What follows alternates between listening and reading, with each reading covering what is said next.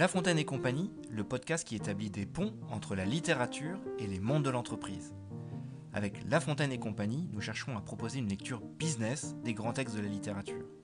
Que nous disent nos grands écrivains sur notre comportement en entreprise? Quelles questions nous posent-ils?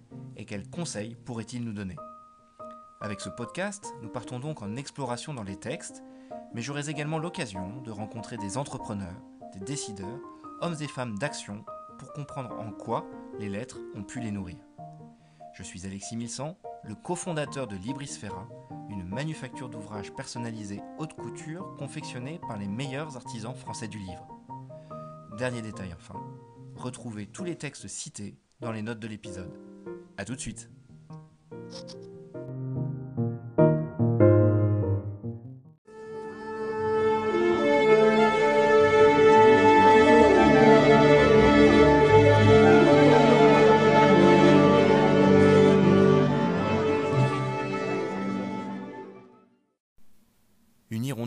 voyages avait beaucoup appris.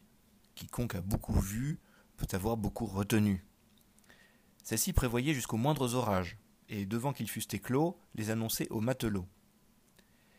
Il arriva qu'au temps que la chanvre se sème, elle vit un manant en couvrir maint. Ceci ne me plaît pas, dit-elle aux oisillons. Je vous plains, car pour moi, dans ce péril extrême, je saurais m'éloigner, ou vivre en quelque coin. Voyez-vous cette main qui par les airs chemine? Un jour viendra, qui n'est pas loin, que ce qu'elle répand sera votre ruine. De là naîtront engins à vous envelopper et lacets pour vous attraper, enfin maintes et maintes machines qui causera dans la saison votre mort ou votre prison. Gare la cage ou le chaudron. C'est pourquoi, leur dit l'hirondelle, mangez ce grain et croyez-moi. Les oiseaux se moquèrent d'elle. Ils trouvaient au champ trop de quoi. Quand la chènevière fut verte, l'hirondelle leur dit Arrachez brin à brin ce qu'a produit ce maudit grain, ou soyez sûr de votre perte. Prophète de malheur, babillarde, dit-on, le bel emploi que tu nous donnes, il nous faudrait mille personnes pour éplucher tout ce canton.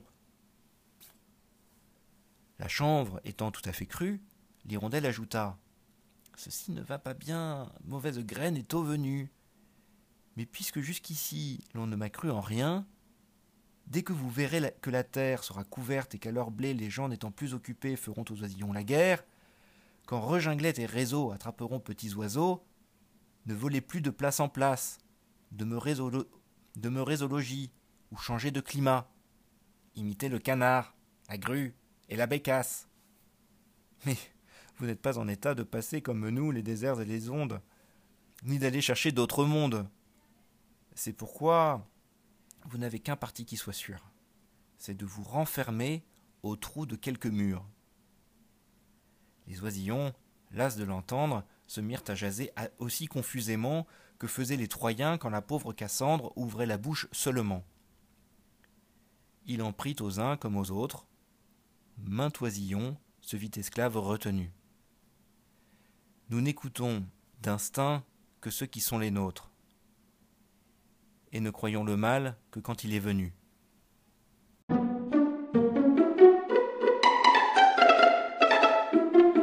heureux de vous retrouver euh, et de retrouver Jean de La Fontaine, aujourd'hui avec euh, L'Hirondelle et les petits oiseaux, la fable 8 du premier livre euh, des fables de La Fontaine. Alors ce texte est particulièrement d'actualité, j'espère que vous n'en prendrez pas ombrage, on évoque le voyage, on nous dit de demeurer au logis, mais si j'ai choisi il y a déjà quelques jours cette fable, c'est parce que ce dialogue de l'hirondelle et des oisillons peut nous ramener à bien des situations en entreprise. L'hirondelle, c'est tout à la fois l'intrapreneur qui défend son projet innovant, le lanceur d'alerte qui veut convaincre l'opinion, ou le vendeur qui promeut sa solution exclusive. Face à ces circonstances, La Fontaine souligne deux aspects. D'une part, l'importance de l'instinct, d'autre part, la réaction face à la catastrophe. L'instinct est, selon La Fontaine, la chose la moins partagée du monde. Chacun n'écoute que le sien. Je cite, mais nous n'écoutons d'instinct que ceux qui sont les nôtres il y a bien un S dans le texte, un instinct. Donc il faut comprendre cette phrase comme nous n'écoutons que nos propres instincts, et non pas nous écoutons instinctivement que les nôtres, à savoir nos familiers, notre famille, nos amis. Deuxième aspect, on admet la catastrophe que lorsque celle-ci advient réellement. Et ne croyons le mal que quand il est venu. Là aussi, un vers euh, réellement d'actualité. Nous avons donc deux biais psychologiques, en quelque sorte, qui viennent gréver notre intelligence des situations et notre capacité de décision. Dès lors, quelles sont les pistes données par Jean de La Fontaine pour nous aider à anticiper et à contrer euh, ces biais psychologiques, à la fois par la réflexion et par la solution? On entend souvent que le XXIe siècle est VUCA. VUCA, acronyme, pour volatile, incertain, compliqué, ambigu en anglais. À écouter Jean de La Fontaine, déjà le XVIIe l'était. L'hirondelle et les petits oiseaux décrit un monde volatile, c'est absolument certain. Tout va et vient dans ce que nous dépeint La Fontaine, et rien n'est fixe. Le champ lexical du mouvement est constant dans la fable. Au-delà des voyages de l'hirondelle évoqués dès le premier vers, c'est tout le monde qui semble en mouvement dans ses composantes les plus métaphysiques. Je vous invite à chercher les occurrences des verbes comme arriver, venir, aller dans la fable. On découvre au fur et à mesure que c'est l'intégralité du monde et de ses composants qui est soumis à ces mouvements de va-et-vient. Je prends quelques exemples. Au vers 7, il arriva qu'au temps que la chanvre se sème, ou au vers 13, un jour viendra, qui n'est pas loin. Le temps, cette composante essentielle de notre univers, est donc soumis à un va-et-vient. Ensuite, vers 34, ceci ne va pas bien. Mauvaise graine est au venu. Les choses, leur nature, sont elles aussi soumises à ce va-et-vient avec le verbe aller et venir. Au vers 58, on a comme une apogée dans cette euh, allusion et cette description du mouvement, puisque avec ce et ne croyons le mal que quand il est venu, on se rend compte que ce sont des aspects moraux qui sont soumis au mouvement, ici le bien et le mal. C'est comme si les mécaniques intrinsèques du monde, les forces en présence, étaient définies par le mouvement. Il n'est pas anodin que La Fontaine fasse rimer monde et onde. Je cite Mais vous n'êtes pas en état de passer comme nous les déserts et les ondes, ni d'aller chercher d'autres mondes. Le monde est en mouvement, et pluriel de surcroît. Bref, il est volatile, incertain, compliqué et ambigu, en un mot, VUCA. Dans le Ni d'aller chercher d'autres mondes que nous venons de citer, on peut voir une allusion à l'ouvrage L'autre monde de Savinien, Cyrano de Bergerac, dont la publication est antérieure de quelques années, environ 15 ans, à celle des fables. Il ne s'agit pas là du Cyrano de Bergerac, de la pièce éponyme de d'Edmond Rostand, mais bien du véritable écrivain, qui a inspiré la pièce certes, mais du véritable écrivain contemporain de La Fontaine, Savinien Cyrano de Bergerac. Son roman L'autre monde est pour certains euh, le premier roman de science-fiction de la littérature française. Il s'agit du récit imaginaire d'un voyage spatial vers la Lune, puis vers le Soleil, intitulé Les États et empires de la Lune du Soleil. L'œuvre mêle exploration scientifique, évocation satirique, réflexion philosophique. Bien des aspects justifient une sorte de parenté, de filiation entre le roman et euh, la fable. On l'a dit, le roman date de 1650, les fables, première publication autour de 1665. Ensuite, c'est un texte dans lequel les animaux parlent, comme dans les fables. On évoque aussi euh, des prisons terrestres. Le monde, la Terre, étant vécu dans le roman comme un véritable emprisonnement, ce qui est bien ce qui est décrit dans la fable. On a aussi deux thèmes qui corroborent encore une fois cette parenté de la fable au roman. L'importance des machines, nous y reviendrons, et le fait que le protagoniste, en atterrissant si je puis dire sur le soleil, découvre une république gouvernée et habitée par des oiseaux peut-être des hirondelles et des oisillons. Si donc on justifie cette évocation par Jean de La Fontaine du roman euh, L'autre monde, dans, ce vers euh, mentionnant les autres mondes, cela nous place bien dans un monde qui a la dimension du cosmos, loin du champ de chanvre de prime abord évoqué. À mots couverts, La Fontaine dilate l'espace du champ de chanvre à l'univers tout entier. De la même manière, la fable prend donc une toute autre dimension de l'évocation de quelques biais cognitifs, prégnance des instincts et refus du mal annoncé, on passe à une conception de l'être humain. Le mouvement est dans la nature de l'être, et on peut se rapporter à notre épisode sur la fable du savetier et du financier. Il embrasse, le mouvement embrasse la croissance intrinsèque des personnes, leur enjeu moral, leur place dans le temps comme dans l'espace infini. Si le monde est mouvement, les hommes sont statiques. L'homme, dans la fable, est véritablement décrit comme immobile. Tout n'est pas perdu, puisque l'hirondelle s'entend avec certains d'entre eux. Sans surprise, ce sont les matelots, gens du voyage. Mais la grande majorité de la fable est consacrée aux autres gens, de ces manants qui sèment le chanvre. Le terme est bien choisi manant, de manere, le verbe en latin qui signifie rester, demeurer. On voit ensuite que l'homme construit des machines pour immobiliser, envelopper, attraper, retenir sont les verbes qui viennent avec l'évocation de ces engins. Que les manants n'utilisent pas le chanvre à faire des voiles et des cordages pour naviguer comme les matelots précédemment évoqués. Dans le roman L'autre monde, le protagoniste de Cyrano de Bergerac invente successivement deux machines pour voyager jusqu'à la Lune puis le Soleil. Dans la fable, les machines, les engins, sont inversement utilisés pour s'arrimer au sol. La menace est claire. Votre mort ou votre prison gare la cage ou le chaudron. On a un chiasme ici, c'est-à-dire une inversion. Le premier, vers, évoque mort-prison, le deuxième évoque prison-mort. Ce chiasme démontre bien que, dans l'esprit de La Fontaine, l'immobilité, tout du moins l'immobilité intellectuelle, c'est la mort. La prison, c'est la négation de la vie.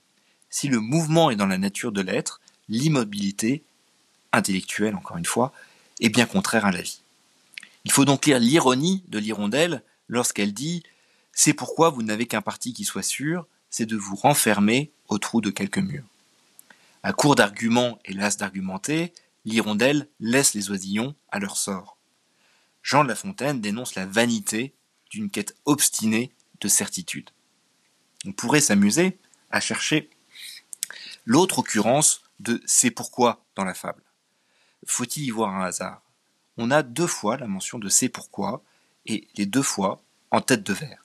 On ne peut pas croire que ce soit le, fait effectivement d'un hasard, qu'il n'y ait pas d'intention euh, du fabuliste qui travaillait tant ces textes. Je cite. Votre mort ou votre prison, gare la cage ou le chaudron, c'est pourquoi, leur dit l'hirondelle. Première euh, occurrence de c'est pourquoi. Deuxième occurrence, c'est pourquoi vous n'avez qu'un parti qui soit sûr, c'est de vous renfermer au trou de quelques murs. On pourrait finalement relier ces deux parties, ces deux extraits, à l'aide du chaînon c'est pourquoi, ce qui donnerait votre mort ou votre prison, gare la cage ou le chaudron, c'est pourquoi vous n'avez qu'un parti qui soit sûr, c'est de vous renfermer au trou de quelques murs. Il y a donc une sorte d'enfermement absurde qui est proposé par l'obstination finalement des oisillons à ne pas bouger, et cela remet d'autant plus euh, de pression morale sur le fait de bouger, de se mettre en mouvement. Dès lors, comment se mettre en mouvement selon Jean de La Fontaine? Le monde est mouvement, il est illusoire de vouloir s'appuyer sur quelques certitudes, et nous sommes nous-mêmes appelés au voyage. Comme à son habitude, La Fontaine nous donne des grilles de lecture opérationnelles pour se bouger. Il nous donne d'abord des indicateurs pour prendre conscience de notre immobilisme intellectuel, de notre immobilisme intellectuel, entrepreneurial. Dans l'attitude des oisillons, Jean de La Fontaine nous donne trois indicateurs à surveiller lorsque nous sommes en réunion. Quand nous est présenté un, sujet, quand nous est présenté un projet, nous arrive-t-il de dire nous avons mieux à faire, nous n'avons pas les ressources, nous n'avons pas les éléments de la décision. Chacune de ces trois attitudes euh, est décrite dans le texte. Nous avons mieux à faire.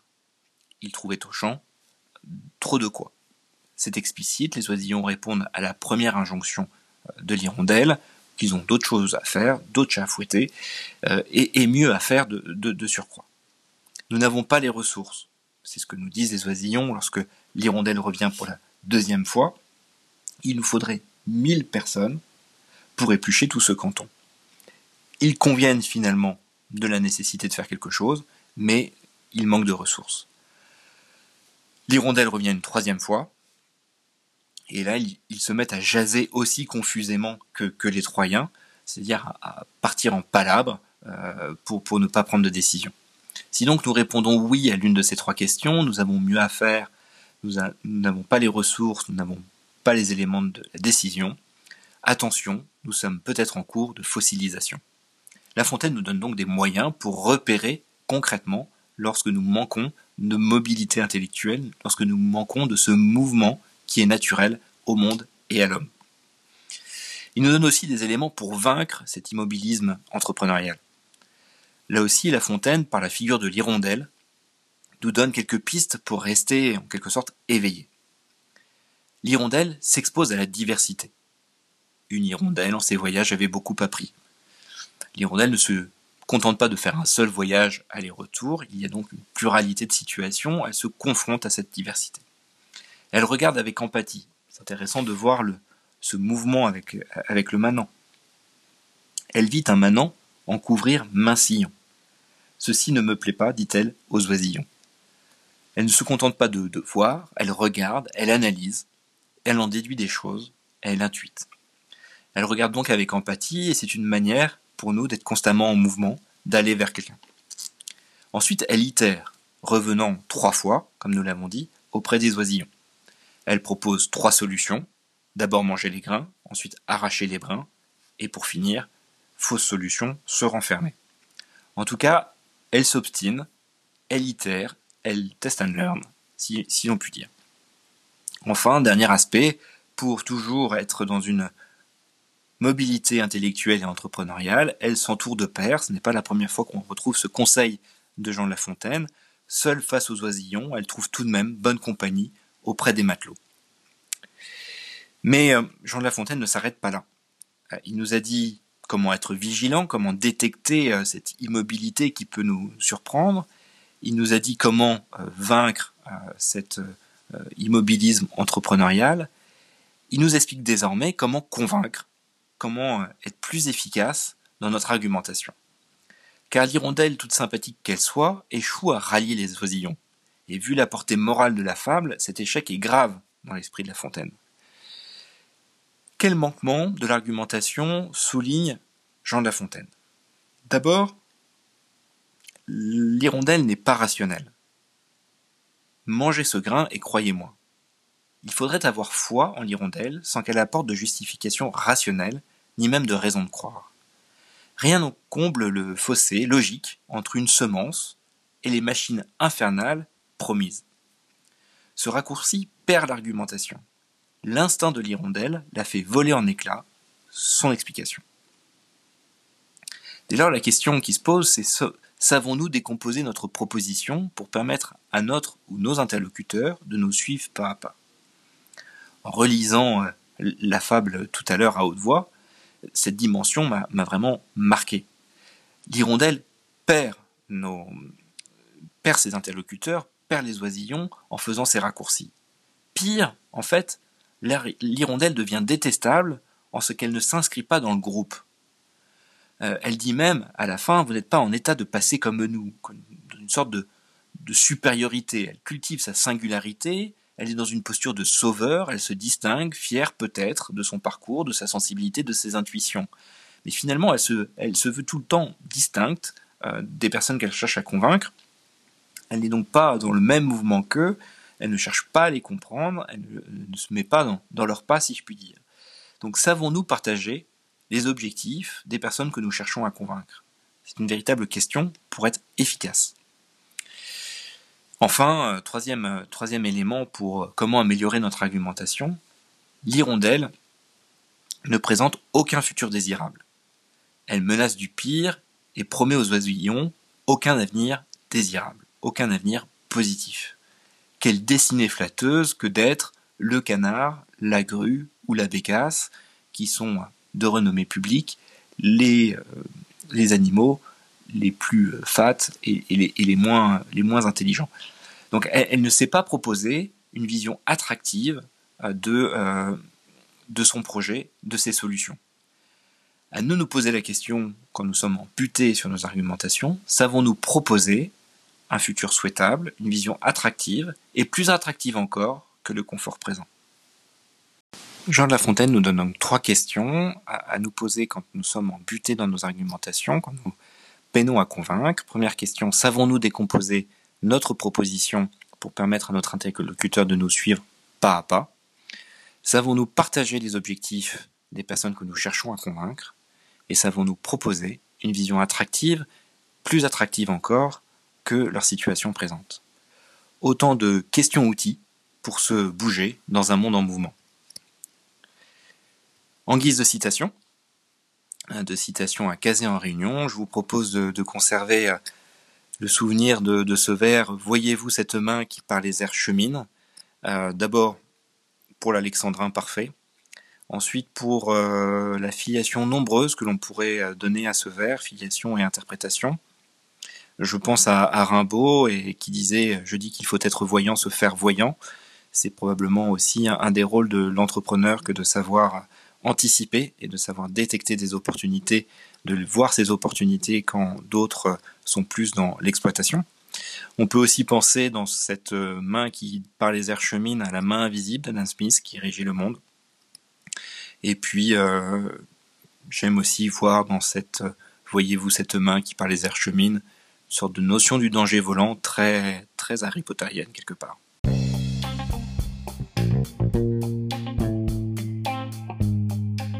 C'est la fin de cet épisode de La Fontaine et compagnie, le podcast, le podcast qui vise à établir des ponts entre la littérature et les mondes de l'entreprise.